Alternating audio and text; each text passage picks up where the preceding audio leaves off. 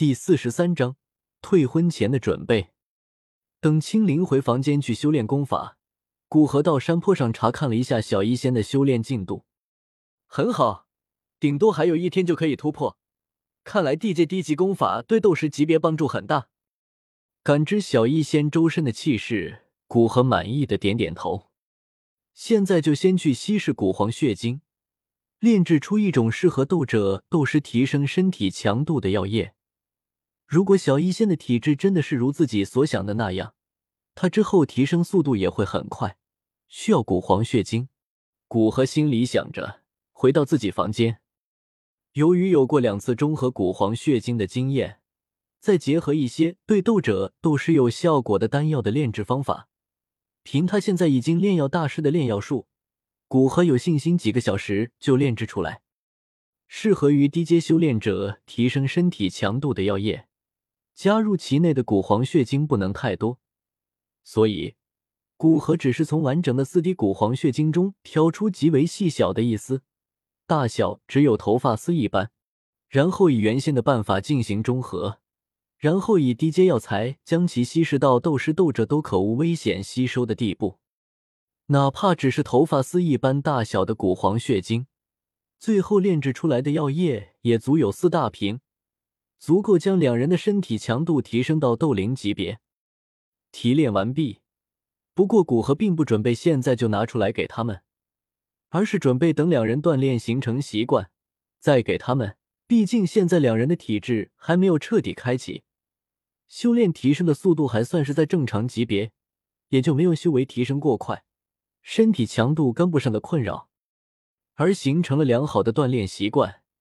这样，哪怕在之后没有了提升身体强度的药液，凭着良好的习惯和比常人强大的体质，他们以后的身体强度也肯定比平常人要强很多。古河将药液放在自己的房间之中，并没有收入纳戒，也是为了以防万一。现在他灵魂境界已经到了半步八品，等适应完七品丹药的炼制，就可以闭关将灵魂境界直接突破至灵境。而这需要一个不短的时间。若是两人在他闭关之时就有身体强度跟不上的困扰，没有及时将药液给他们，恐怕还会害了两人。当古河走出房间之时，正好看见小医仙周身缓缓消散的天地能量，其周身气势比几个小时前要强大一截。古河身体一转，出现在小医仙身边，徐徐睁开双眼。小医仙看见古河就在身边，脸上的笑意不由更加浓厚。师傅已经突破了哦，很不错，再过几个月就可以突破到大斗师了。现在我看一下，这几个月没有服食丹药，你的身体情况。古河揉揉小医仙的头发，抓住小医仙的一只手，一缕斗气探入其体内，斗气游走小医仙体内。古河还是没有发现一丝的药毒存在，眉头微微皱起。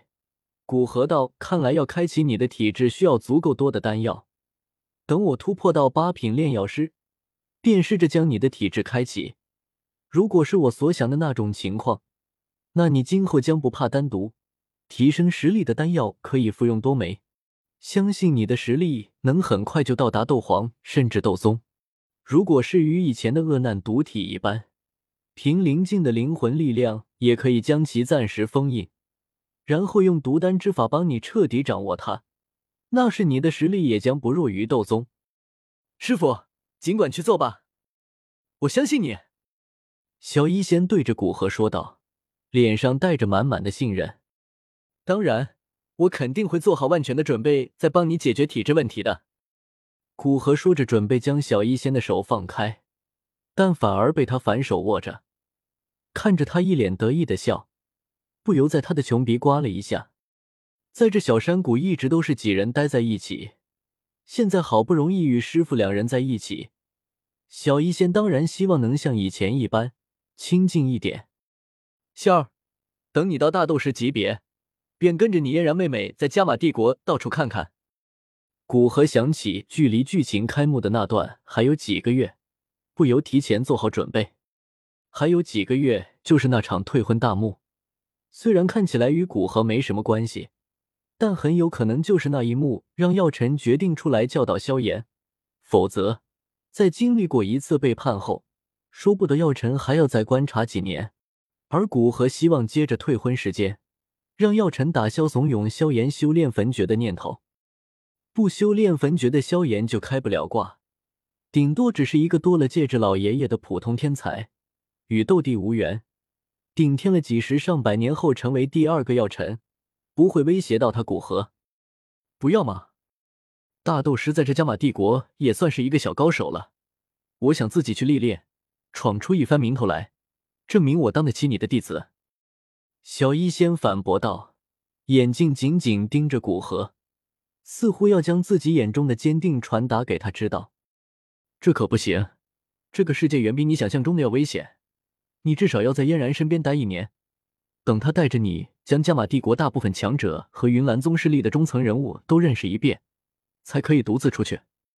古河屈指敲了一下小医仙的头，严肃的说道：“虽然说大部分人在听到是他的弟子，基本上都会给一些面子，但谁知道会不会有那种脑子不正常的人？